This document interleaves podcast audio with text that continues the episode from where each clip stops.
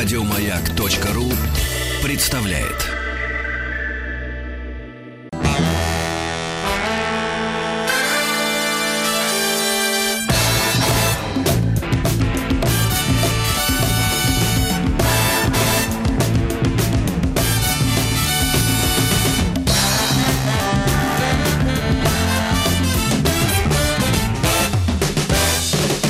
Вахтанг Махарадзе и Павел Картаев.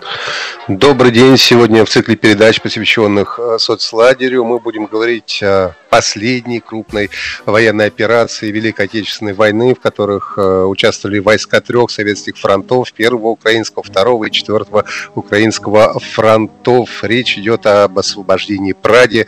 Пражская наступательная операция 6-11 мая 1945 года. И сегодня с нами на связи военный историк, главный специалист научного отдела Российского военно-исторического общества Никита Буранов. Никита, здравствуйте. Здравствуйте, Никита. Вот, кажется, Никита с нами. А, да, да, вот, да. Да.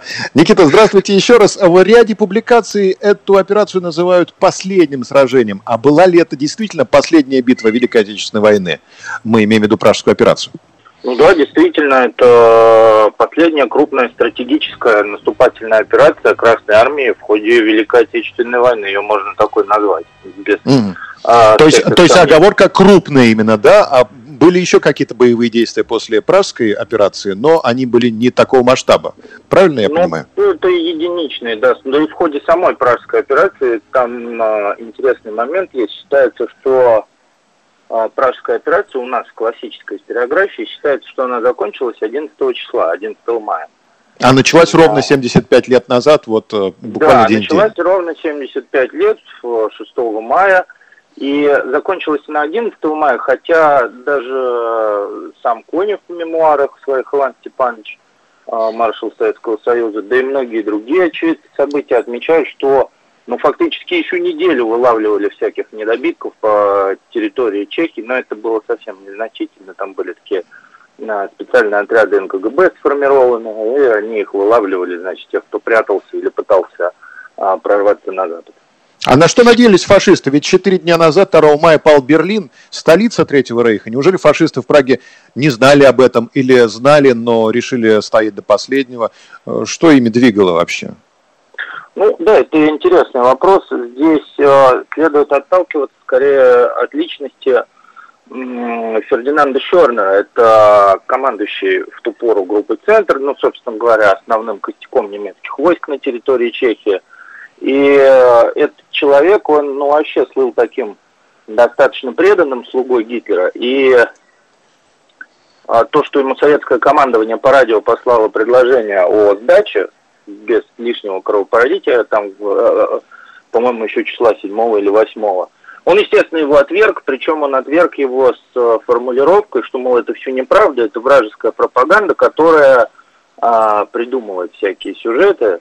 На самом деле, а, Гитлер жив, все нормально, Германия продолжает сопротивление. То есть вот такой вот был у них командующий. А, давайте вспомним, может быть, что происходило, не знаю, вот перед началом а, операции в Праге, какая была обстановка, что там происходило. Ведь Прага, ну вообще Чехия а, была протекторатом Богемии и Моравии фашистской, и, собственно, практически всю Великую Отечественную войну они были под немцами, и ничего, в общем, не происходило до самых последних дней. Ну да, это правда, потому что, во-первых, а, страна была разделена. Как мы знаем, Словакия стала союзником.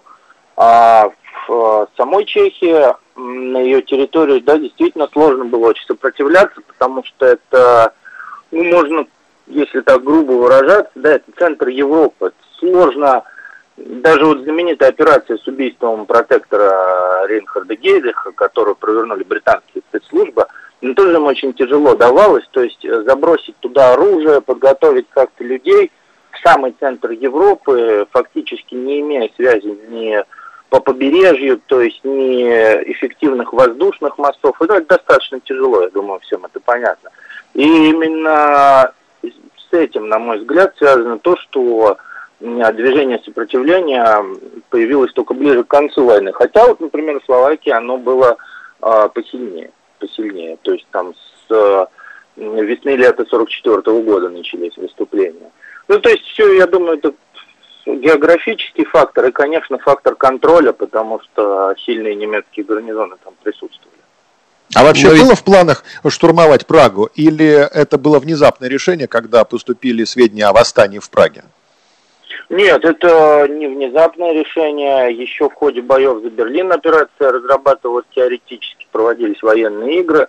И даже Иван Степанович Конев, опять же, на него сошлюсь, в своих мемуарах вспоминает, что это была никакая-то не спонтанщина, а детально продуманная военная операция, причем а, удачная для нас тем, что освободились крупные танковые силы, то есть две гвардейские танковые армии из-под Берлина были переброшены на пражское направление, сначала на Дрезден, потом на Прагу. То есть это не спонтанная, а действительно спланированная, главное, хорошо осуществленная операция. То, то есть э, мы были связаны обязательствами каких-то международных договоров освободить Чехословакию? Да, или это, был, или это был наш акт доброй воли?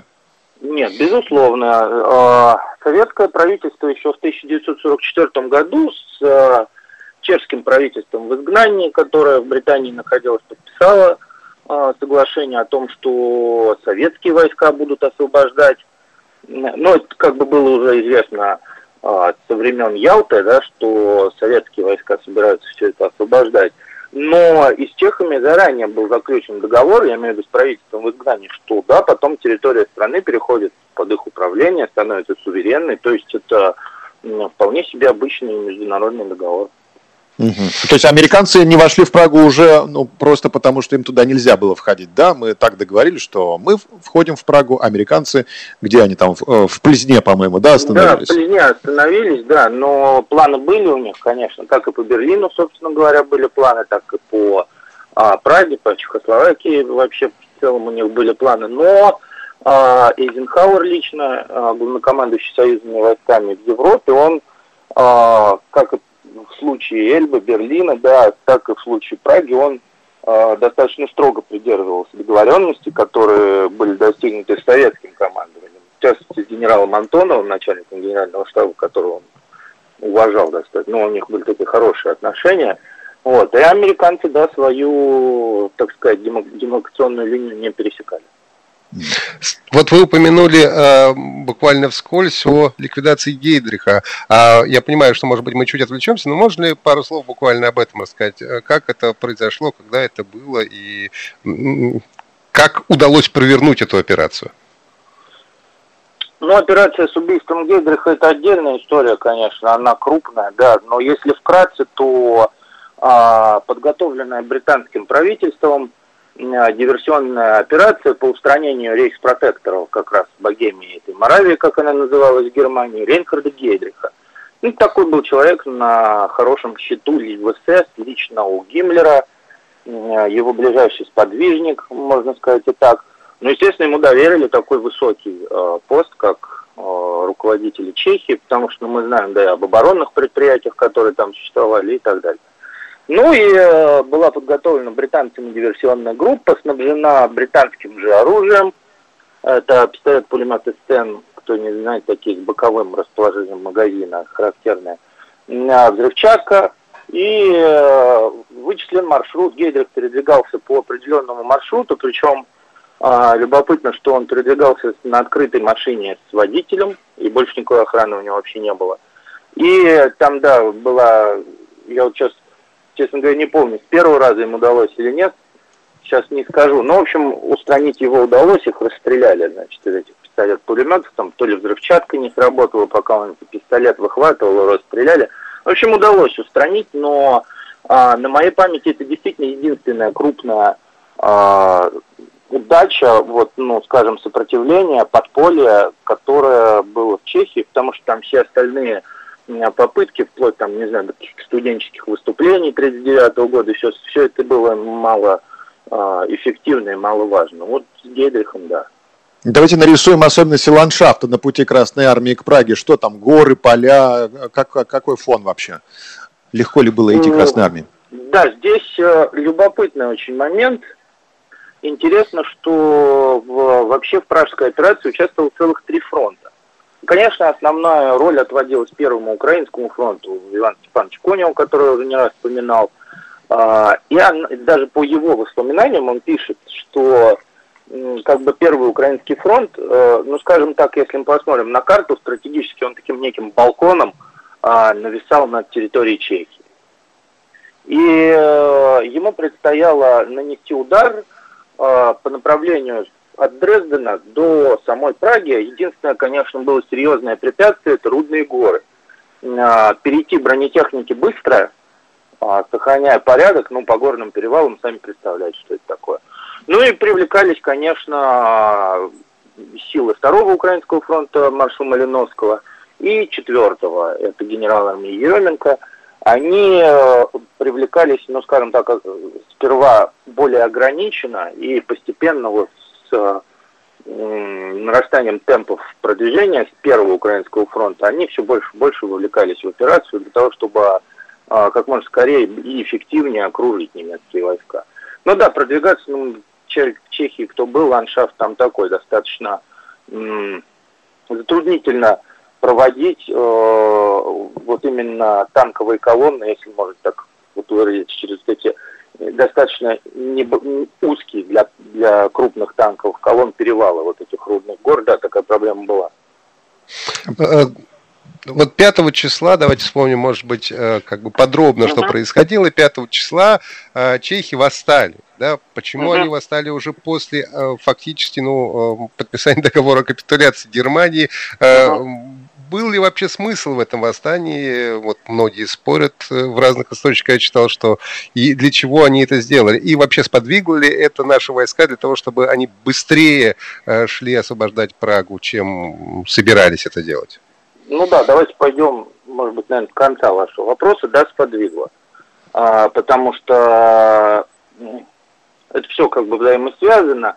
И пражское вот это народное восстание, которое шло его характерной чертой, например, в отличие от Варшавского восстания, да, которым мы знаем, было, предваряло освобождение Варшавы, оно было гораздо менее вооруженным. Это его такая характерная черта. То есть э, здесь для меня это очень любопытный вопрос. То есть чехи восстали зачем-то, не жители Праги, не имея достаточного количества оружия. И опять же, ссылаясь на Конева, который вспоминает э, детали пражского восстания, он говорит...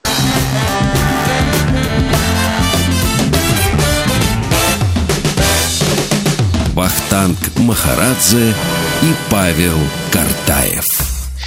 Добрый день, мы продолжаем а, наше общение. Сегодня говорим об освобождении Праги, пражской наступательной операции 6-11 мая 1945 года.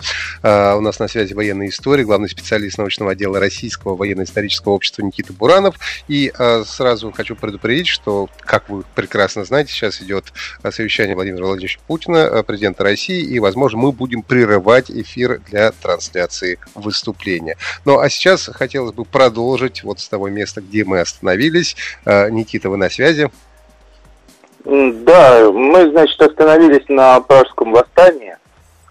Совершенно а, Собственно, как раз я говорил о том, что восстание было слабо вооружено, и говорил я о том, что, в принципе, конечно же, восстание ну, не особо было нужно. Я думаю, что Красная Армия справилась бы не без восставших. Я думаю, что и потерь среди мирного населения, которые жители Праги понесли, было бы гораздо меньше, собственно говоря, для них. Ну и да, они по рации передавали просьбу о помощи, ну и Красная Армия на помощь пришла э, форсированным маршем. Было ли это спонтанное выступление э, жителей Праги или был какой-то, ну не знаю, более глубокий смысл э, в этом восстании, э, которое состоялось 5 мая 1945 года? Я думаю, что, конечно же, любое восстание, ну, организованное выступление, оно спонтанным просто редко очень бывает, особенно ну, в 20 веке, конечно, они с кем-то координировались, но я да. подчеркиваю, что если бы оно было достаточно скоординированным, оно было бы гораздо более удачным. Тут вот, наверное, мне кажется, стоит поговорить именно об этом. Ну и... Коллеги, А, Никита, скажите, пожалуйста, а вот Чешский национальный совет э, имел какое-то отношение к этому восстанию в Праге? И вообще, что это был за орган? Кто в него входил и каким виделось будущее в этом Чешском совете? На самом деле это то же самое, что и Словацкий национальный совет, СНС. Это ну, подпольная организация. Да я, честно говоря, вам не назову фамилии его руководителя, потому что, на мой взгляд, я даже никогда не застрял на это внимание, они мало, мало чего решали. А вот э, комендатура, собственно говоря, она, если мне не изменяет память, называлась Бартош, ну или Бартош, я не знаю, как правильно по-чешски будет. И э, был такой бригадный генерал э, чешский, Карел Кутларш. Кут, Кутларш. Угу. Кут, в общем. Вот он сыграл, наверное, ключевую роль как, э, скорее, военный руководитель этого восстания. Потому что все прекрасно понимали, что, э, несмотря на результаты этого восстания, все равно власть Чехии перейдет к тому правительству, которое находится в Лондоне. Ну, а эти люди, да, стремились, видимо, подчеркнуть свою, ну, скажем так, антинацистскую направленность на последнем этапе Второй мировой войны. То есть мы можем сделать вывод, если бы восстания не было, то было бы даже все гораздо более, ну, я не знаю, мир, ну, мирно сложно сказать, но с меньшими потерями для э, чешского да, народа. Да, да, именно так, я абсолютно в этом уверен. А мы, значит, уже упоминали Ивана Степановича Конева, а, маршала угу. Советского Союза. А, он был во главе одной из армий. Да, всего шло три армии туда, получается, маршала три, Конева. Три фронта. Три, три фронта, фронта, да. три фронта, да. Маршала Малиновского и генерал-полковника Андрея Еременко. Это же колоссальные силы, да? А что, да, какие... генерала, генерала армии. Генерал армии, да, конечно же. А кто, значит, какой состав противника, значит, сидел в Праге? Тоже хотелось бы ну, выяснить вот балансировку Я, да, я бы, во-первых, начал с наших, а, потому что многие ошибочно указывают, что Красная Армия там навалилась, имея двухмиллионный состав, а, численный. Они, конечно, недалеки от истины, потому что совокупно привлекаемые войска они могли столько насчитывать. Но в реальности, что интересно, вообще части, которые активно действовали против а, группы армий «Центр», которая укрепилась в Чехии, они насчитывали чуть более миллиона человек личного состава, почти 2000 танков, и только по артиллерии и самолетам было по артиллерии чуть более чем двукратное преимущество, по самолетам в 4 раза у нас было больше. А вот если мы возьмем немецкие силы, да, это почти миллион, то есть это чуть более 900 тысяч человек, то есть это внушительная сила это почти 2000 танков. То есть мы видим, что по бронетехнике и по личному составу, в принципе, привлекаемые группировки э, в боях, они были достаточно ну, равные по силам. Ну и да, вот в самолетах, в артиллерии они э, уступали, но они оборонялись. А как мы знаем, ну, стратегически обороняться всегда легче, чем наступать. Это закон, так сказать, ведения боевых действий. Поэтому э, можно говорить о том, что нам противостояли крупные силы противника. И немецкие танки в Праге тоже присутствовали, получается? Да, и, э, у Шорнера была идея, у командующего группы армий Центр, якобы, ну, так можно выразиться, превратить э, Прагу в, это, в аналог э, Фестунга. Правда, пришлось это делать в кратчайшие сроки. Фестунг – это город-крепость.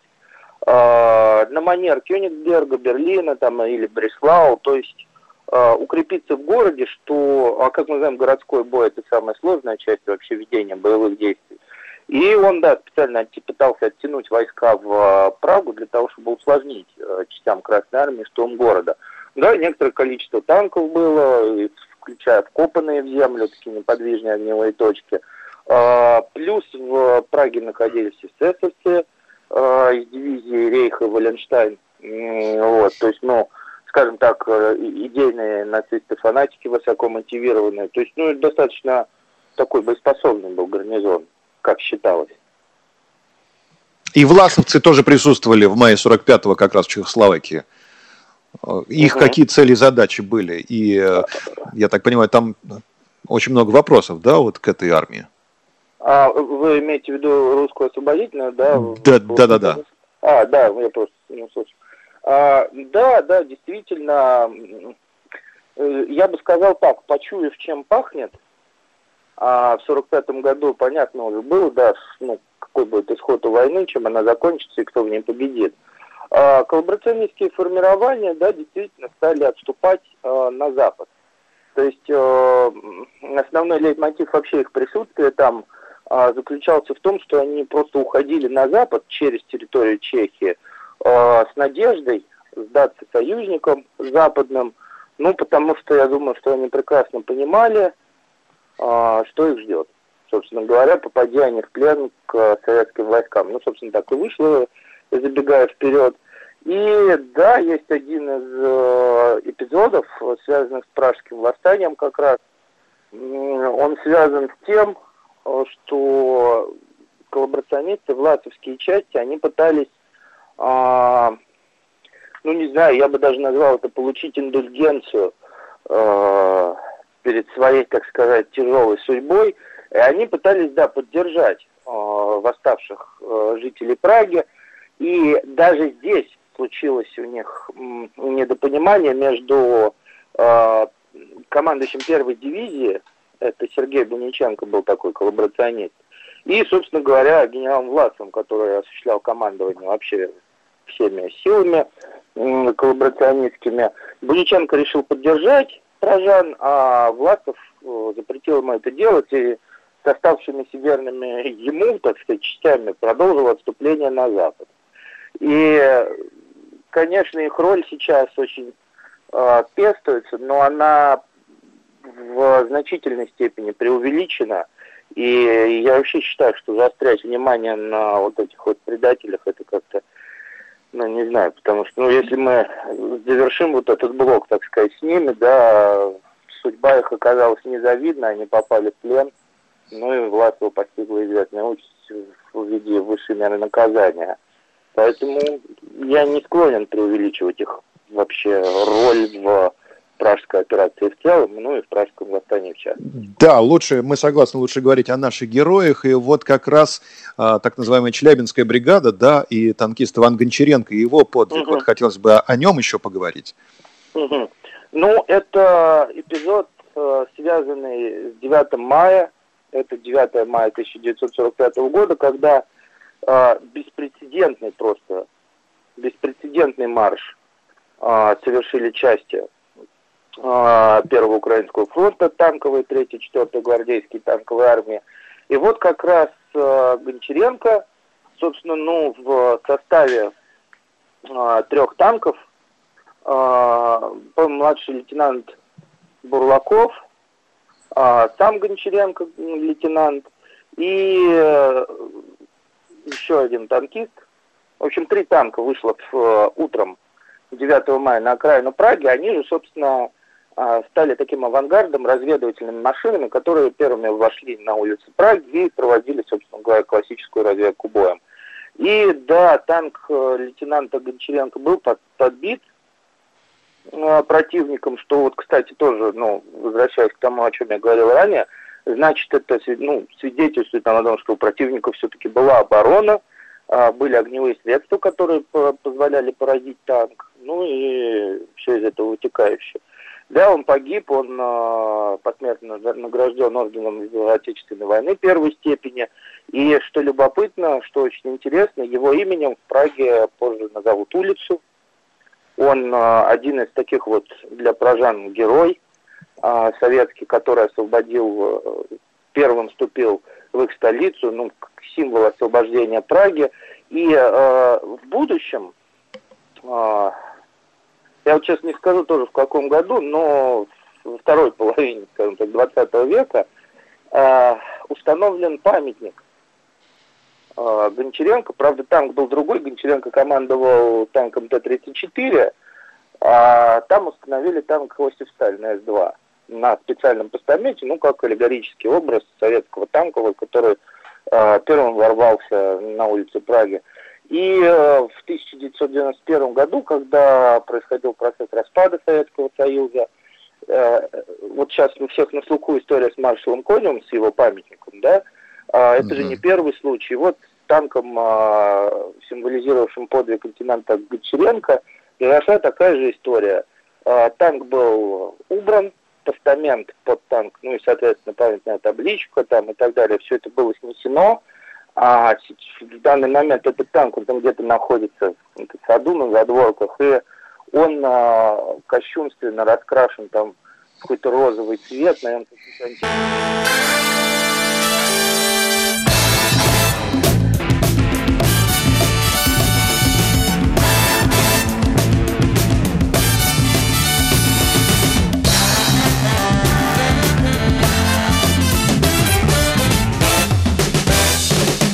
Вахтанг Махарадзе и Павел Картаев. Мы продолжаем говорить об освобождении Праги, пражской наступательной операции 6-11 мая 1945 года. И на связи у нас военный историк, главный специалист научного отдела Российского военно-исторического общества Никита Буранов. И хотелось бы вот поговорить. Операция длилась ну, почти неделю, 6 по 11 мая. Как это происходило? Одновременно ли советские войска а, вошли в Прагу? Было ли это все скоординировано? Почему целую неделю а, ну, не могли завершить эту операцию? Операцию, насколько сильным было сопротивление фашистов в тот момент? А, ну да, ну, знаете, тут, тут не, не могли, это, мне кажется, неправильное слово. Как раз мне, я думаю, что неделя это вполне себе отличный срок для проведения крупной стратегической наступательной операции, э, в ходе которой вашим войскам, то есть нашим войскам, предстоит э, задача по окружению, расчленению, уничтожению и пленению почти миллионной группировки противника. Это, я думаю, что все представят, что физически за там, один или два дня просто мы не сможем даже принять и пересчитать, сколько, столько пленных, сколько было взято, и провести э, все те бои, которые были проведены. И интересно здесь то, что, да, операция развивалась достаточно стремительно по военным меркам, она показала большую оперативную, стратегическую тактическую зрелость советского командного состава всех уровней и отличную боевую выучку наших солдат, как танкистов, пехотинцев, летчиков, артиллеристов, всех. И оборона противника, я бы сказал, начала разваливаться 8 а, мая, когда это просто стечение обстоятельств, а, танкисты, выступавшие в составе Первого Украинского фронта, разгромили отступающую колонну немецкой техники, там, которая перла по дороге на запад. И сложно себе представить, я думаю, из наших даже никто внимания на это не обратил, то есть колонна разгромлена, и войска пошли дальше наши. А вот в составе этой колонны, собственно говоря, двигался сам Фердинанд Шорнах, который командовал оставшимися вот этими силами группы армий «Центр». Что любопытно, Шорнер отличался такой драконовской дисциплины, то есть он вплоть до казни людей удерживал на позициях, ну, такой был суровый человек.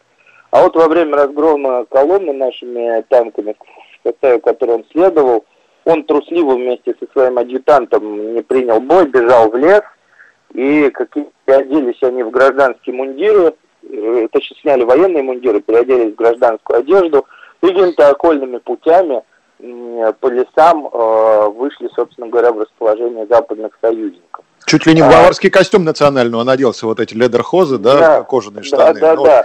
То есть и... вид, вид такой, как с пивного фестиваля у фильма Да, да, да, да, да. И интересно как раз здесь то, что человек перестал осуществлять прямое командование группировкой, но это, собственно говоря, послужило таким триггером к общему развалу обороны. Ну и да, первыми войска Первого Украинского фронта вышли к Праге, затем их поддержали остальные наши части, которые постепенно подтягивались. Прага к 9 числу была уже окружена, и оставалось, э, собственно говоря, ну, чтобы не грузить цифрами, названиями, я просто скажу, что а, дальше основные задачи наших а, войск сводились к тому, что а, создавались мобильные подразделения из бронетехники и моторизованных частей – задача которых была соединиться с американцами и помимо этого, собственно говоря, пленить или уничтожить тех, кто фанатично оказывал сопротивление по всей территории Чехии, чем, собственно говоря, до 11 числа занимались, ну а позже, уже после 11 мая, а, конечно, сохранялись вот эти недобитки, как я уже ранее говорил, ну да, их тоже ликвидировали, либо брали в плен. А вообще у советских Да, у советских войск был приказ щадить э, город Прагу? Или... Да, конечно. Это То есть один... все-таки действовали аккуратно мы, да?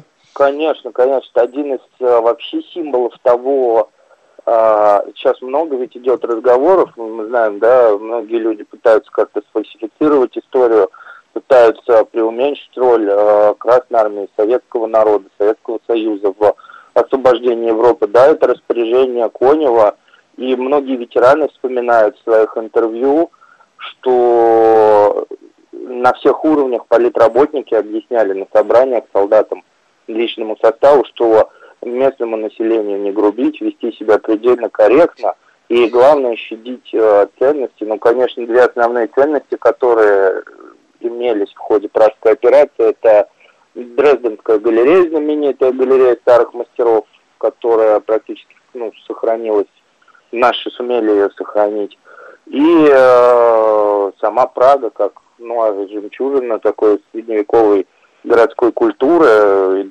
приходилось использовать ручную артиллерию, гранаты, но город щадили, щадили. Скажите, какова судьба Фердинанда Шорнера все-таки? Вот он наделся, оделся в костюм, сбежал и сдался, судя по всему, американцам, да, получается? Да, да, да. Ну, он был, сдался американцам, а дальше, а, насколько я помню, он, у него были воспоминания. Он а, издавал их. А, ну, если мы хотим там об этом сказать, что он, он был передан а, советскому командованию – несмотря на, на свой этот, значит, трусливый побег, э, его уже в конце мая перевезли, передали советской стране. Он э, провел заключение какое-то время, ну и э, там до 50, до 52 55 года он сидел. Ну, он такой, да, запятнанный достаточно преступлением человек, я думаю, что это было справедливо. Никита, ну, буквально несколько штрихов к атмосфере, в которой встречали советскую армию. У нас буквально 30 секунд остается. Вот а, э, да, ну, сирень как символ, вот а почему? Ну, цвела сирень, заканчивалась война. Если можно, я вам процитирую, вот если 30 секунд. А, пишет а, Женевьева Прохацка, работница пражского трамвая. Если бы это было можно, я перецеловала бы всех солдат и офицеров Красной Армии за то, что они освободили мою Прагу. Я думаю, что эти слова прекрасно передают общее настроение, к которым жители Праги относились вот к вошедшим в город советским солдатам-освободителям. Спасибо большое. Спасибо большое. Военный историк, главный специалист научного отдела Российского военно-исторического общества Никита Бронов был сегодня на связи. Говорили об освобождении Праги. А, большое вам спасибо. Мы прощаемся до завтра. Павел Картаев, Ахтанг Махарадзе. Всего самого доброго. До свидания. Еще больше подкастов на радиомаяк.ру